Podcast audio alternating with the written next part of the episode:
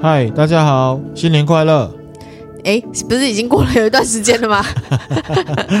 好，我们今天呢要录的主题呢是由迷之音来指定的，对，我挑选的。对，那迷之音来宣布一下，我们今天要聊什么哈？今天要跟大家分享的是呃有点灵异的社会案件。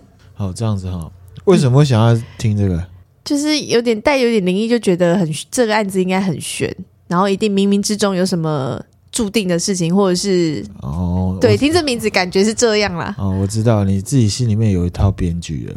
你是不是觉得这个坏人呢，到最后会被鬼抓去投案之类的？或者是鬼可能就是这个受害者有托梦，或是透过什么方式去把这个犯人揪出来？哦、嗯，好，我告诉你，并不是什么。好，我我来讲哈。好，好，我们之前讲的社会案件啊，都是这个凶手很可怕。对，对不对？然后呢，有些有抓到，有些没抓到。嗯，啊，有一些是变态，对，对不对？嗯，啊，有一些是爱说谎。嗯啊，今天要分享的社会案件呢，是当然凶手也是很可怕，嗯、可是里面呢，在过程呢，有一些灵异的感觉的事情发生，这样子。嗯，嗯好，那我来讲第一个。好啊，第一个是岛根女大学生尸体遗弃事件。嗯，这个呢是二零零九年的时候，在日本的香川县。有一对老夫妻啊，嗯，他们去警局报案，在外地读书的女儿啊，已经一阵子没有跟他联络，而且他们也找不到他，嗯，啊，就去报案。那报案的没几天之后呢，有一个男生，他在广岛县的山区采香菇，嗯，他本来想说这个趁产季啊，多采一点香菇，嗯，结果香菇还没采到，就采到一颗人头，好可怕哦，嗯，那他吓到啊，他就赶快去报案。嗯报案了之后呢，就开启了这一件案件。嗯，七年后才破案。嗯。嗯，而且中间有一些灵异气息。嗯，那回到二零零九年十一月六号，嗯，这一个上山采香菇的男生，上山采香菇的男生，对，他是在广岛县的一个卧龙山区，在那边采香菇，他采到一颗人类的头颅，嗯，而且这个头颅已经烂掉、腐烂了，没有办法辨认是谁。嗯，而且除了头颅之外呢，没有看到，没也没有找到其他的身体部位，嗯、他就去报案。嗯，那报案之后呢，警察就开始搜索，在卧龙山的其他地方呢，找到了其他身体的部位。啊，譬如说，警方在七号的时候找到大腿骨，嗯，八号呢找到身体，九号找到左脚，十九号呢从动物的排泄物里面找到手指。嗯，那这些支离破碎的尸体，它经过了 DNA 比对之后呢，就发现说，哦，这个尸块的主人啊，是当时岛根县立大学综合政策学部一年级的一个女生，她叫做平冈都。嗯，她在被发现之前，其实已经失踪很久了。哦，嗯，而且因为那个尸体已经烂掉，而且。被分尸的很破碎，这样。对对对，当时的这个搜查员啊、嗯、警方啊，都不敢太直视这个平冈都的身体。嗯。甚至在第一时间，他们还提出了说，平冈都应该是在山上遇到野兽啦。哦，他们觉得是被野兽给扯了。对，他们做出了这样的猜想。嗯嗯。因为呢，实在很难以想象这种分尸方式会是人类做的。哦。对。了解。不过呢，警察他就在验尸报告上面啊，嗯，确认有可能是人为的，嗯，他有得到下列的结论哦。第一个，他死亡时间呢，就是二零零九年十月二十六号到三十一号之间，嗯，然后依照这个身体损毁的程度，他可能是被锐利的小刀给割的，锐利的小刀哦，嗯，锐利的刀具哦哦，嗯，啊，第三个就是死因可能是。先被掐死才分尸哦。第四个是说，平冈都他应该是先死掉，嗯，才被带到山上，对，才被带到卧龙山去弃尸，所以卧龙山不是第一案发现场。嗯、第五个是说，平冈都的遗体有很多地方是外力损毁的痕迹，嗯，包含头颅啊，头上面呢有殴打，还有践踏的伤痕、嗯。哇塞，嗯，还有践踏。对，然后呢，他的身体有被烧过啊，嗯，然后大腿骨有被割下来的痕迹，然后那时候的警方啊还不排除说，可能犯人有把平冈都一部分的尸体吃掉。哦，好可怕哦！而且最可怕的是，这个平冈都他死之后啊，他的内脏被掏空了。嗯，对，然后他的生殖器官跟胸部被切割带走了。这个跟之前那个陈伯谦是一样的。嗯，之前讲说他很变态。对，以这个平刚度的案子啊，警方他就怀疑说，可能生前有被性侵。嗯，犯人为了怕他的体液被发现，所以把生殖器跟胸部割下带走。哦，所以陈伯谦那个其实也有可能是这样。当然，这是我不专业的那个猜测，猜测有可能啊。哦，因为不知道怎么处理，干脆直接把它藏起来的感觉。对。好，回到这个案子哈，刚刚讲那个尸体的行动其实有点可怕。可怕哈，那到底事情是怎么样呢？哈，这个平冈都啊，他是在岛根县立大学就读嘛，嗯，他的梦想是以后要到国外留学，嗯，然后希望可以做跟使用英文相关的工作。嗯，个性他蛮有爱心的，他会参加一些国际志愿者组织，还会参加那种各种募款活动。嗯，而且他休假一定会回家。哦，对，他不会说休假我要出去玩什么的。嗯，交友呢也很单纯，都是同学、语言学习社团的人。嗯，然后也没有男朋友。嗯，因为交友状况很单纯，所以警方都开始把范围啊。扩大到平冈都平常会出没的地方，嗯嗯，因为有很多案子都是一个女生死了，嗯、大部分就是她老公杀的，嗯、再不然就是她男朋友杀的，对。再不然就是喜欢她爱不到的人杀她。那可是因为都没有这状况，警方就把调查的焦点放到说她可能出没的地方。嗯、那他就调查到平冈都他打工的地方，嗯，是当地的一个购物中心，嗯。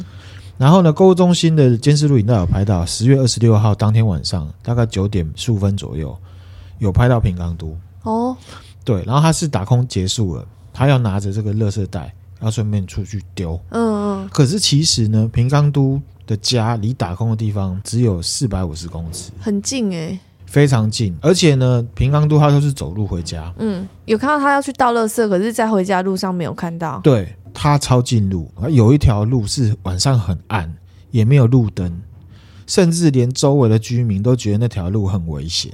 哦，所以推测他可能就是走那条路，嗯嗯，嗯惹上什么麻烦这样子。所以有可能在那一条巷子里面，就是那个近路上面遇到什么人之类的。对，然后呢，就一直查，一直查都查不到这个案件呢、啊。从二零零九年到二零一六年，七年中间呢、啊，嗯。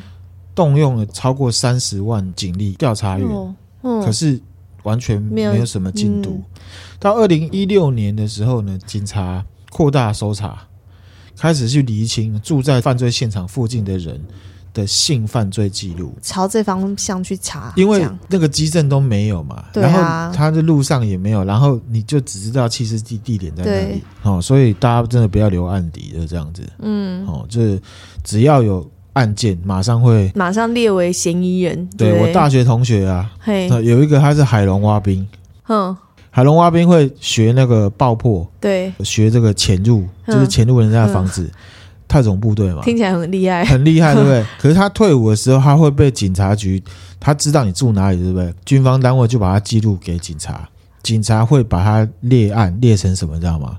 不知道，甲级流氓。哇。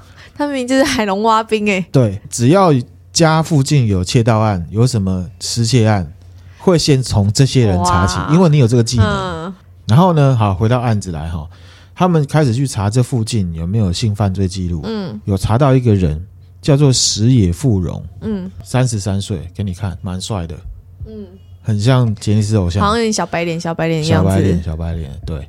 石野富隆，他是住在岛根县啊附近的益田市。后面是日文的一种什么？可能是一个专有名词，对，专有名词之类的。不是，好它就是一个都市，叫做益田市。嗯，益是多多益善的益，田是哪个田？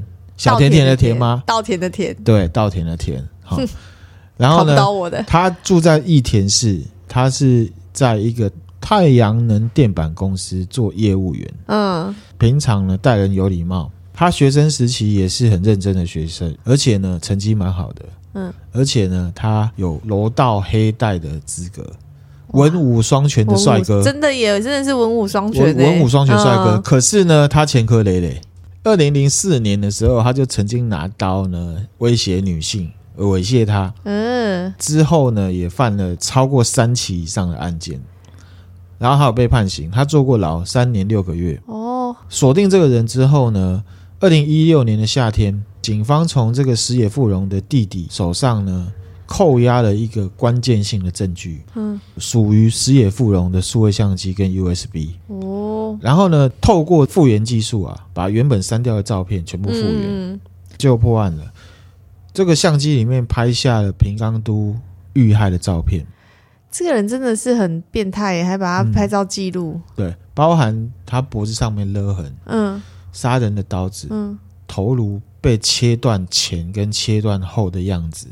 嗯，这个照片拿去石野富荣家做比对，就确认照片里面的场景是他自己家里面的浴室。哦，这照片有五十七张，而且警方认为石野富荣是一边肢解平冈都，一边把过程拍下来，就很像我们这做模型，有没有？然后边拍边做，就是把过程。这么恐怖的事情，你还要用做模型来举例？我只是举例这样子啊。好、哦，所以呢，警方推测这个犯案的流程应该是十月二十六号，石野富荣绑架平冈都性侵他，嗯，到家里的浴室把他绞杀，嗯，然后再用刀子把他肢解，嗯，然后把他的尸块带到卧龙山去丢弃，然后烧毁尸体。那过程那，那过程就是这样嘛，嗯。可是石野富荣他无罪，哈，嗯，你说无罪释放，因为他已经死了。什么？什么意思？因为他已经死了。警方是从石野富荣的弟弟手上拿到这数位相机。哼，因为石野富荣在那个时候已经死掉了。哦，嗯，石野富荣呢，他在二零零九年啊，刚刚服完那个猥亵的徒刑。嗯，出来之后，他就进到那个太阳能板的公司当业务，他工作态度蛮好的，业务成绩也蛮好的。嗯，可是呢，他突然间。嗯，在平冈都失踪的那段期间，嗯，跟公司讲说，我觉得我没有办法好好的服务客人，所以我希望可以调离当地，跟社长申请调职。嗯，对。然后十一月六号的时候，不是发现头颅的新闻被播出了吗？嗯，他呢就向社长请假，说呢我要回老家扫墓，希望可以请假两天。他想在，场证明之类的。对。十一月八号的时候，警方陆续找到了一些、嗯、一些尸块嘛，因为这个新闻啊一直在头版头条这边一直放送，嗯、一直放送。其实十一月八号的时候，还有发生一件事情，还有什么事情被这个新闻掩盖掉了？岛根县往山口县的高速公路发生了一件交通事故，一辆轿车因为冲撞护栏起火，整辆车瞬间被大火吞噬。车内两个人因为逃生不及，当场被烧死。这个驾驶就是石野富荣，哦，另外一个是他妈妈。然后呢，因为事情很敏感，所以呢，大家就有在讲说这是平冈都的复仇，真的有一点灵异。对，因为他就是在尸体被发现的时候，他就发生车祸嘛。嗯，哦，对，还有一个灵异点，嗯，这个分尸案件在电视新闻。直播的现场、嗯、，live 直播、哦，这个有影片我会分享出来。嗯，一个男生的记者在案发现场讲话，可是麦克风有收到音，而且收得很清楚。嗯、他讲说：“我真的好痛，为什么偏偏是我一个女生在边哭边讲话的声音？”哇，好毛哦！这个不像之前那个不太清楚，这个声音很清楚，很清楚。啊，好毛哦！对，这个就是告诉我们怎么样，你知道吗？不要做坏事，嗯，真的不要做坏事。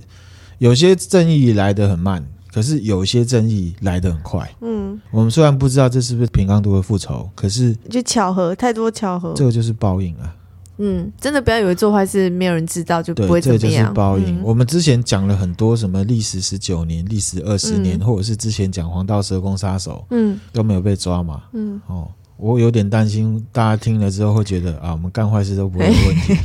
欸、我觉得不会啦，不会这样想。啊，我们一般人不会这样想。我们平衡报道一下，就算警察没有抓到，鬼也可能会来抓你。对，嗯，真的，他们一定会的啦。哦、OK，这个就是第一个要分享的案件。哎，等一下，所以平冈都就是那个一开始你讲的那个一对老夫妻去报案说他女儿失踪的那个，就是他就是他，他就是他女儿。所以七年当中，凶手在他犯案的半个月内就已经死掉了，了，所以真的也是很难查得到哦。庆幸警察是有陆续对有继续在追，对啊，继续陆续在追查，嗯、因为不论石野富荣还没有活着，七年后他还是势必会被抓。嗯嗯，不论他在哪里啊，至少警方就知道是矢野富荣你干的。嗯，看你是要逃还是怎么样。对对，只是说比较灵异的点是说那个自己出车祸，然后就烧死，烧死了。然后还有那个影片，正义哈不会不到。他可能会迟到，嗯，可是呢，很多正义他是马上就到，嗯，像矢野富荣，所以不论怎么样，我们都不可以做坏事，对，特别是伤害别人的事情，真的很搞不懂那些怎么会想要伤害别人的人，嗯。这个就很复杂啦，嗯、啊，这个就很复杂。好啦，就是多半是自己的欲望嘛，或者是自己的情绪嘛，就这两种啊。嗯，啊，长得帅帅的，没有女朋友什么的吗？我觉得可能就是因为他有就是性犯罪这种暴力狂啊什么的这种，谁知道？反正觉得他心理状态可能也不是太。正常。我跟你讲啊，长得帅真的不代表什么。当然啦，当然这是我们长得不帅的人讲的。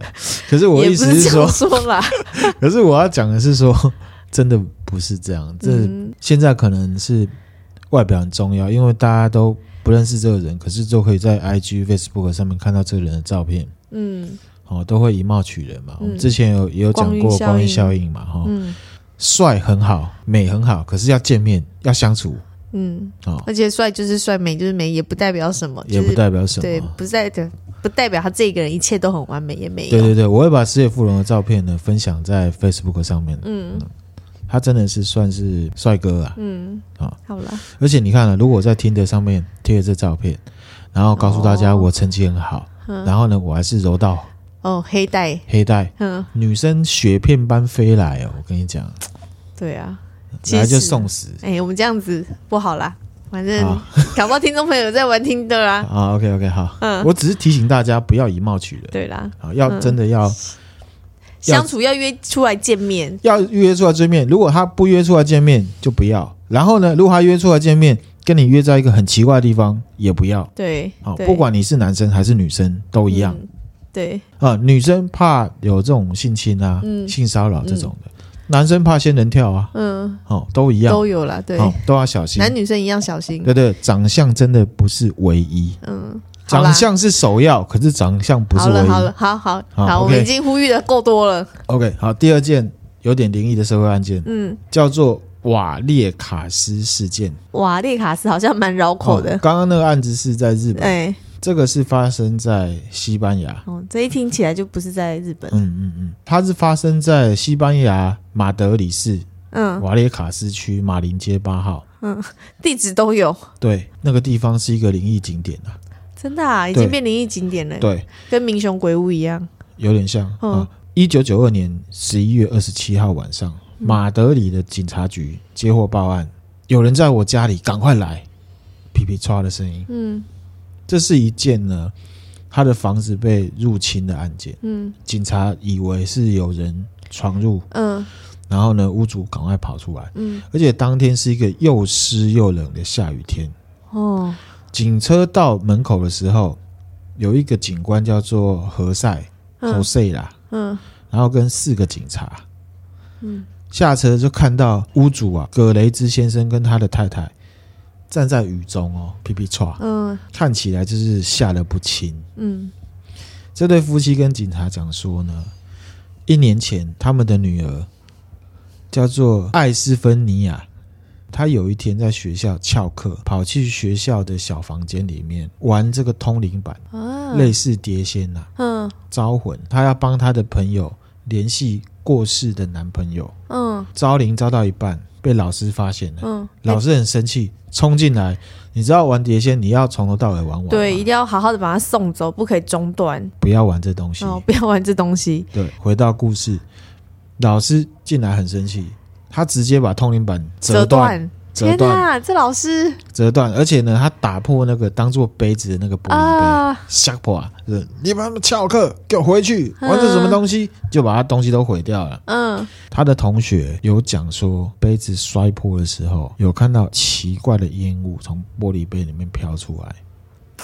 是哦，嗯，从那件事情之后呢，这个十八岁的女生，她回到家里面就开始经历非常多的超自然现象。譬如说，有一个很高大的影子在家里面穿墙穿来穿去，然后呢会偷看家人，偷看家人就是影子这样子偷看，然后丢到墙壁里面去。家里面会发生那种撞击声、甩门的声音。嗯，格塔雷兹妈妈她说呢，她有一次半夜睡到一半，没有有人直接。把他的手脚从毯子里面拉出来，真的是很像鬼片桥段呢。直接从躺在那边，然后直接被扯下来。对，然后因为他这个女儿一直看到一些奇怪的现象，嗯、然后精神越来越丧失。嗯，父母亲就带他们去看医生。嗯，医生都说他很健康，只能推论说可能有得到某一个类型的精神疾病。嗯嗯，这事情有六个月哦。嗯，他看了。无数个医生，那这妈妈从来都没有想朝着那个中邪那方面去。这我就不知道。我觉得东方社会可能比较会哦，因为西班牙哦，对，嗯、也是，嗯。这里就有一个分歧点，到这边呢，就是网络知道有两种，一种是他失踪了，这女儿直接失踪，对，有一种是他死掉了，嗯，不知道，哦，反正他在。失踪或死掉之前呢，跟家人说他可以看到恶魔的脸。嗯，就回到这个案子。嗯，当父母亲在跟警察讲这些话的时候，嗯嗯，警察觉得靠，你整下来，你们是不是疯掉了？嗯、你们是不是拜神拜个塔派给？嗯，不，台湾也是会有这种 迷信啊，迷信过头。对，然后呢，房子里面的卧室突然传出巨响，砰砰砰砰砰砰，这样子，嗯、而且呢。这个房子里面的那个衣柜啊，莫名的打开，打开的幅度之大，还敲到那个站在那边旁边的警察。警察不是吓死了？这个案子就是一个警方公然承认的，他们受理的一个灵异事件。因为事情就发生在他们眼前，对，然后都没有人，就发出那些声音，跟那个衣柜打开来，对，就突然间砰砰砰，然后那个衣柜就突然间打开，还敲到远景这样子。在这个艾斯芬尼亚的卧室啊，嗯，里面已经没有人了，嗯，传出了什么敲门声，嘣嘣嘣嘣嘣嘣嘣嘣嘣，警察吓到有没有？嗯，拔枪警戒，对，冲进去，什么都没有，嗯，然后呢，警察他在巡查过程，这是有警方记录的哦，墙壁上的照片，嗯，有一张艾斯芬尼亚的照片挂在墙壁上，突然起火，好奇怪哦，这是警方的记录讲的哦。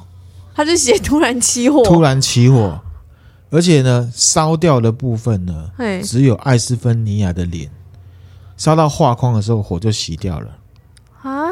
然后他们走到浴室里面去巡查的时候，嗯、急速降温，好像进到冷冻库一样，哇！然后让人起鸡皮疙瘩。嗯，就在那屋里面的那个一段时间呢、啊，五个警察，嗯。里面有两个有没有恐慌、头晕，直接冲出那个屋子，屋子，然后请了两个礼拜的病假，好阴哦，好邪恶的感觉。对，然后那个侯赛这个探长啊，嘿。他在这个案件之后申请调职，他要去别的地方，然后他的报告里面写下一些文字，嗯嗯，在这个案子里面有许多怪异现象，完全没有办法解释，嗯，他直接这样写。所以就变成西班牙警方目睹跟记录了超自然案件，最后只能用悬案来作结。真的很是悬案呢、欸，这个是悬案。嗯，那后来那对夫妻应该搬离那里了，搬离了。然后呢，因为太有名了，被导演拿来拍片，所以有电影。二零一七年 Netflix 上面就有，叫做《灵时》。灵是灵魂的灵，时、嗯、是日全食的食。嗯嗯嗯，灵时，这可以找来看看。对，这个是有点灵异的社会案件。哎、欸，所以那夫妻他他报警的时候是，其实那时候他女儿已经是就是离开这个家了，不在这个家里了。对哦，死掉了，或者是已经离开这家了。嗯、所以是怎么样呢？是他用世俗或者是电影想要陈述的，就是这个十八岁的女孩子当初玩通灵板出问题。嗯。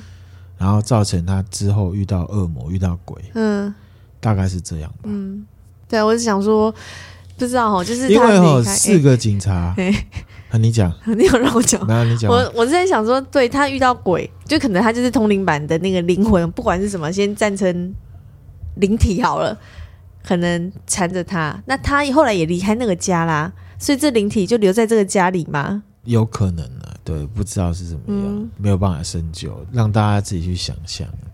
第三个是贝尔女巫，什么女巫？贝。贝尔女巫，贝尔女巫，贝尔女，这个你应该有听过，这个在美国非常有名，是一个女巫的名字，就对。对，距今大概两百年前了，哇，好久以前哦。对，可是这个是美国历史上官方认定的鬼杀人案件，鬼杀人，鬼杀人案件，鬼杀对，鬼杀人，鬼杀人案件，嗯。十九世纪初的时候，有一个叫做约翰贝尔的人，嗯，他搬到田纳西州的一个社区，他在那边很多年之后啊，他就存了一些钱，田纳西州买土地跟一间大房子，自产了。然后呢，他甚至是当地的这个浸信会的长老，嗯，就是有权，然后也有点名声这样子。好，贝尔他有三个小孩。一八一八年的时候，贝尔啊，他在玉米田工作的时候，眼角余光啊。瞄到一只很奇怪的生物，生物哦，嗯，狗的身体，兔子的头，嗯，他看了吓一跳，开枪，嘣，直接射击他，打中他。他过去要去看那只狗，嗯、那只狗或兔子的时候，嗯、什么都没有。啊，没有东西，没有东西。过几天，贝尔跟他的两个儿子一起在农田上面寻，这样笋蚕呐，那个田很大，对了，要要寻看一下哈、嗯，看到这个。远远的那个树上啊，有一只怪鸟，长得很怪的鸟。嗯，他开枪，嘣，嗯，看他掉下来啊，骑马过去，又是没有，什么都没有。他儿子也有看到那只怪鸟，是他儿子跑去那个哦。鸟的掉落处要去捡那只鸟，哦，就又什么都没有，什么都没有。当天晚上，家里面就开始奇奇怪怪，敲窗户、敲门，嗯，然后地板的声音。咚咚咚然后呢，床柱下面有那个好像老鼠在咬咬，咬的声音。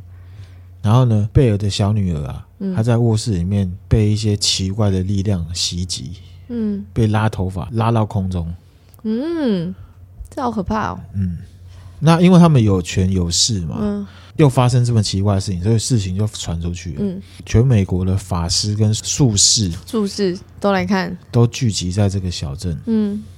真香呢，想要为他们解决这件事情，驱魔。有钱真好哦，有问题大家都会直接上来帮你了啊。对，可是恶灵呢没有赶走，嗯，反而是这个法师跟术士一个一个落荒而逃，打不赢他。嗯，好啊，那这种乡野传说嘛，对，而且那么古早的时代，嗯，你也知道都市传说怎么传的嘛，嗯，越传越 大，大，对不对？对，这时候就有一个真的有名的人物来了，嗯。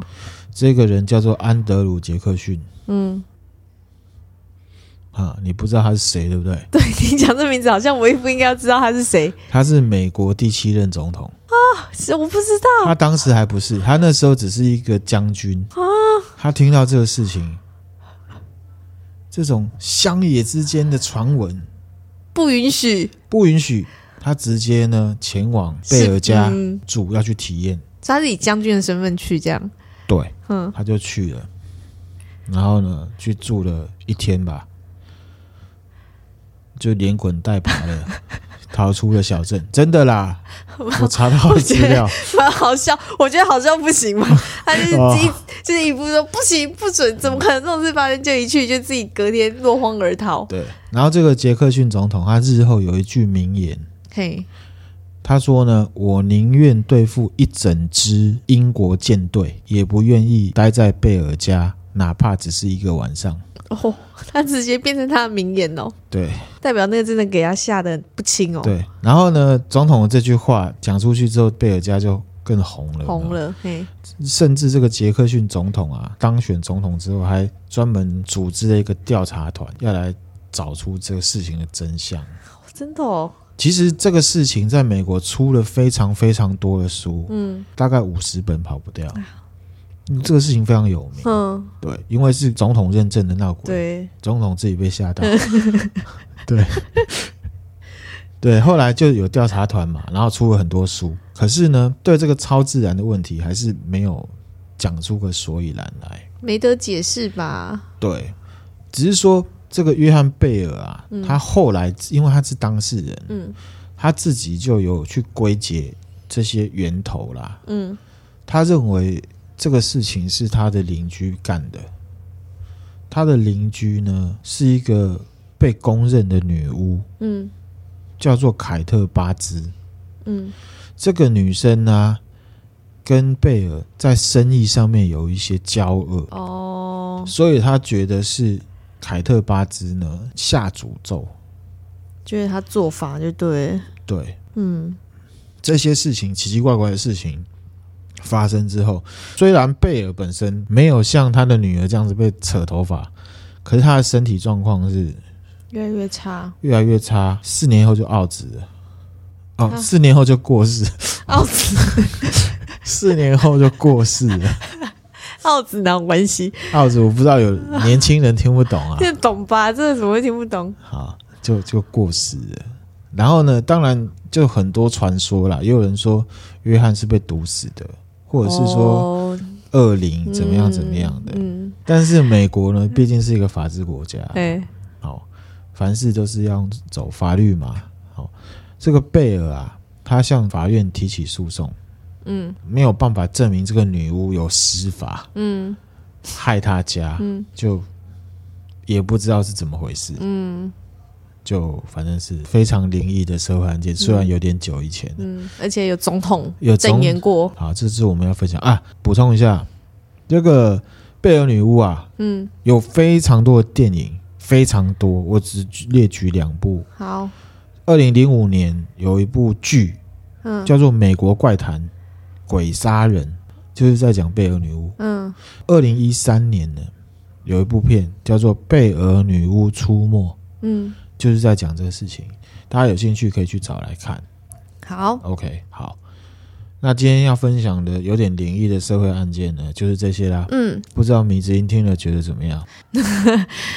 我觉得第一个那个日本岛根女子大学那个就是。嗯如果假设这样子，就以我自己把它往灵异方向想，如果那个凶手在犯案没多久后就出车祸自己烧起来，我觉得那就是帮这个受害者取得一个正义啦，嗯，讨回一个公道。可是不论如何，他还是活不过来的，他还是经历这些事情。对啦，真的不要去做这些事情。嗯，如果你有心理上面的问题，嗯。你有一些欲望是你制止不了的，嗯，真的很建议你去寻求专业的专业的协助，嗯嗯，或者是你告诉家人，嗯，不要自己想办法去解决，嗯，特别是那些办法是会伤害到别人的，嗯。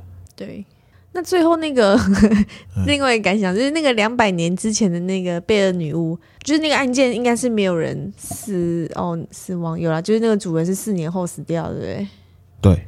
而且有总统认证的，啊，嗯，对啊，我觉得到底其实这样就蛮想知道，那总统到底那天晚上到底经历了多恐怖的事情，他居然会讲出说他宁可对付一个舰队也不要。那你可以去找电影来看，对，可以来看一下，电影一定会演到这一趴。对，因为他鬼片嘛，他就是要演那个啊，美国总统，嗯，这很冲击啊。对啊，就是一个理性的代表跟一个未知的互动的结果，这样子。